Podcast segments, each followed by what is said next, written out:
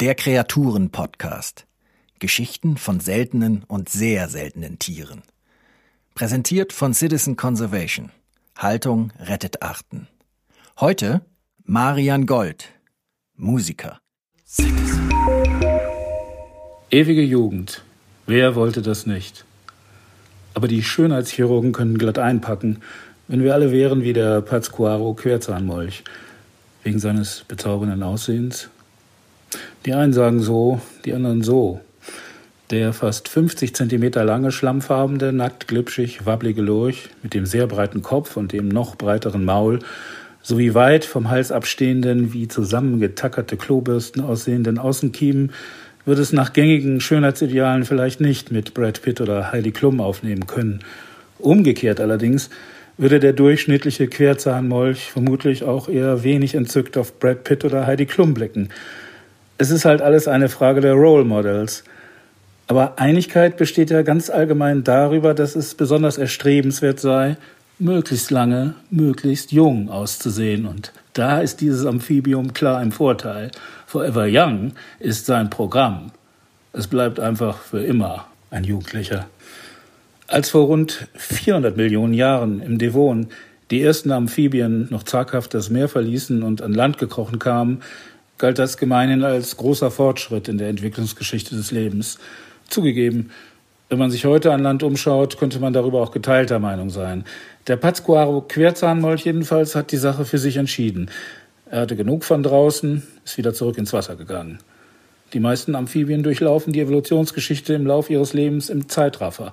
Als Larve oder Kaulquappe schwimmen sie mit Kiemen im Wasser. Dann wandeln sie sich in der Metamorphose um, bilden Lungen aus und kriechen schließlich an Land, um fortan dort zu leben.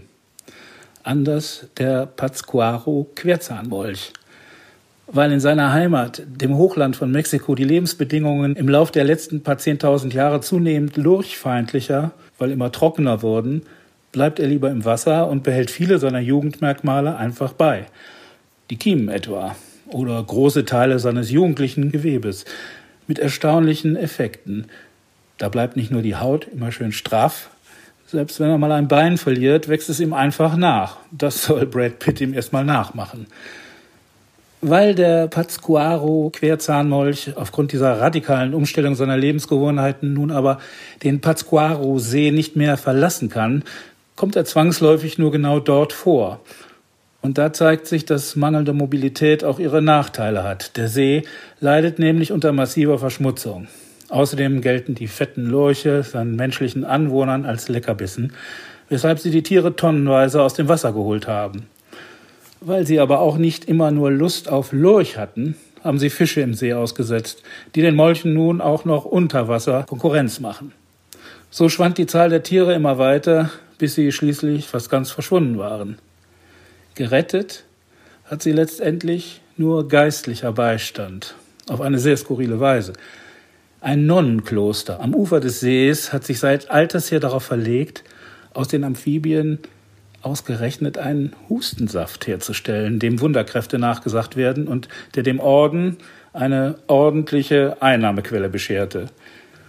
Als nun nach und nach der entscheidende Rohstoff für den Molchsaft ausging, nämlich die Molche, griffen die geistlichen Schwestern zur ganz weltlichen Selbsthilfe und begannen damit, in den Gemäuern ihres Klosters die Amphibien zu züchten, sie waren damit höchst erfolgreich, sodass nicht nur die Hustensaftproduktion ungestört weitergehen konnte, sondern auch die Pazquaro Querzahnmolche vor dem Aussterben bewahrt wurden.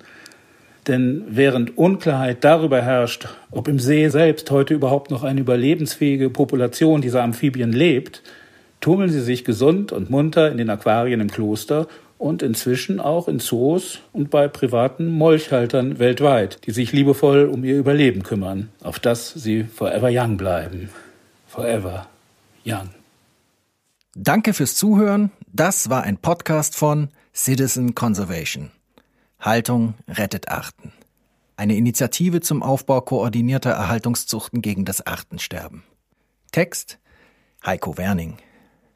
Citizen Conservation finden Sie auch auf Facebook, Instagram, Twitter und YouTube oder unter www.citizen-conservation.org. Citizen.